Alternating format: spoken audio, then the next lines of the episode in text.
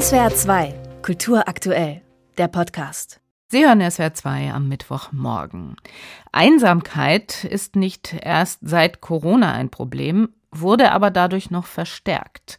Millionen von Menschen in Deutschland, aber auch in anderen europäischen Ländern fühlen sich isoliert, also einsam.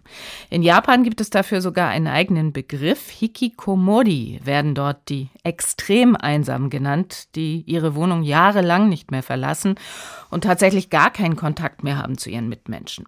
Ganz so schlimm ist es in Deutschland noch nicht, aber auch hier führt Einsamkeit zu Depressionen oder in Einzelfällen sogar zu Psychosen. Aber jetzt kommt die gute Nachricht. Die Bundesregierung hat das Problem erkannt und arbeitet schon seit einiger Zeit an einer Einsamkeitsstrategie.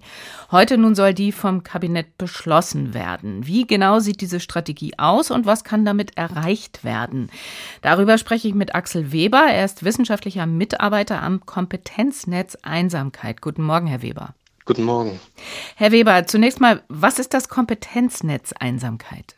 Das Kompetenznetz Einsamkeit setzt sich mit den Ursachen und Folgen von Einsamkeit auseinander und es fördert den inhaltlichen Austausch über förderliche und hinderliche Faktoren in der Vorbeugung und Linderung von Einsamkeit. Und dazu arbeiten wir in einem Netzwerk. Wir mhm. arbeiten an Forschung und an Öffentlichkeitsarbeit. Ursachen und Folgen haben Sie jetzt gesagt, wenn wir mal bei den Ursachen bleiben. Also gibt es so etwas wie eine eindeutige Risikogruppe für das Krankheitsbild Einsamkeit? Naja, zunächst ist zu sagen, dass Einsamkeit keine Krankheit ist, sondern ein Gefühl. Und ja, es gibt Risikofaktoren für Einsamkeit. Also es gibt bestimmte vulnerable Gruppen. Dazu zählen unter anderem Menschen mit Migrations- und Fluchterfahrungen, aber auch queere Personen, Alleinerziehende, Menschen, die von Armut betroffen sind oder Angehörige pflegen oder zum Beispiel Menschen mit Behinderungen und chronischen Erkrankungen. In welchem Ausmaß hat denn das Problem durch Corona tatsächlich zugenommen? Also aufgrund von Zahlen des sozioökonomischen Panels können wir sagen, dass im Jahr 2017, also vor Corona, etwa 14,2 Prozent der Menschen in Deutschland angegeben haben, dass sie zumindest manchmal einsam sind. Und es gab dann auch Erhebungen während der Corona-Pandemie und man hat gesehen, dass die Auswirkungen der Corona-Pandemie zu einem erheblichen Anstieg geführt haben. Im März 2020 haben schon 40,1 Prozent der in Deutschland lebenden Personen angegeben, dass sie sich zumindest manchmal einsam fühlen. Und im Jahr 2021 ist die Zahl sogar auf 42,3 Prozent gestiegen. Und dazu konnte man auch beobachten, dass es während Corona eine Verschiebung in den Altersgruppen gab. Während 2017 vor allem die älteren Personen über 75 Jahre betroffen waren, waren es dann 2021 vor allem die unter 30-Jährigen. Also kommen wir jetzt mal zu der Einsamkeitsstrategie, die heute im Kabinett beschlossen werden soll. Da sind ja offenbar unter anderem mehr Lehrstühle zur Erforschung von Einsamkeit geplant. Wie geht das mit der Erforschung, nachdem Einsamkeit ja doch etwas zutiefst Privates ist?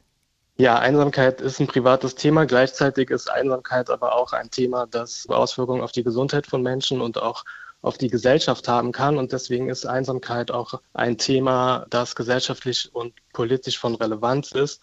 Und es braucht eine stärkere Erforschung des Themas Einsamkeit, weil wir tatsächlich, was die Maßnahmen anbelangt, die gegen Einsamkeit wirken, noch tatsächlich gar nicht so viel wissen. Wir wissen recht viel über die Ursachen von Einsamkeit und wir wissen auch recht viel über die Auswirkungen, gerade im gesundheitlichen Bereich. Aber zu wirksamen Maßnahmen stecken wir tatsächlich noch recht am Anfang. Neben der Erforschung setzt die Ampel auf Modellprojekte gegen Einsamkeit, also Projekte, wo einsame Menschen mit anderen einsamen Menschen zusammentreffen. Geplant sei eine bundesweite Koalition gegen Einsamkeit. Wie soll das konkret aussehen? Bei der bundesweiten Koalition gegen Einsamkeit geht es darum, unterschiedliche Organisationen, Institutionen und Einzelpersonen aus unterschiedlichen gesellschaftlichen Bereichen zusammenzubringen, um gemeinsam etwas gegen Einsamkeit zu tun. Die unterschiedlichen Organisationen dann eben auch einzelne Maßnahmen äh, ergreifen und stärker auch für das Thema sensibilisieren. Es gibt da aus den Niederlanden schon ein Vorbild. Dort gibt es so eine landesweite Koalition gegen Einsamkeit, die viele Maßnahmen in unterschiedlichen gesellschaftlichen Bereichen ergreift und das ist recht erfolgreich. Gibt es ein, zwei Beispiele? Was für Maßnahmen? Da gibt es zum Beispiel Supermärkte, die sich daran beteiligen und Plauderkassen etablieren, in denen Menschen halt auch beim Einkaufen noch ein kurzes Gespräch führen können oder Banken, die in ihren Filialen eben Bereiche einrichten, in denen Menschen verweilen können, um in den Austausch und ins Gespräch zu kommen zum Beispiel.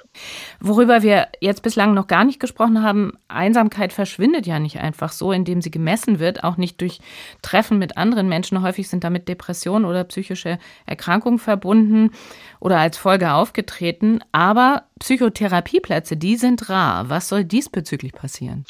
Da steht in der Strategie ja auch, dass quasi die Wartezeiten für Therapieplätze gesenkt werden sollen. Das ist auch ein Vorhaben, das die Bundesregierung sich bereits im Koalitionsvertrag gegeben hat und da wird das Bundesministerium für Gesundheit entsprechende Maßnahmen ergreifen. Axel Weber war das wissenschaftlicher Mitarbeiter am Kompetenznetzwerk Einsamkeit. Mit ihm habe ich über die Einsamkeitsstrategie gesprochen, die heute im Bundeskabinett verabschiedet werden soll. Herr Weber, ich danke Ihnen für Ihre Zeit. Vielen Dank Ihnen auch. SWR 2 Kultur aktuell. Überall, wo es Podcasts gibt.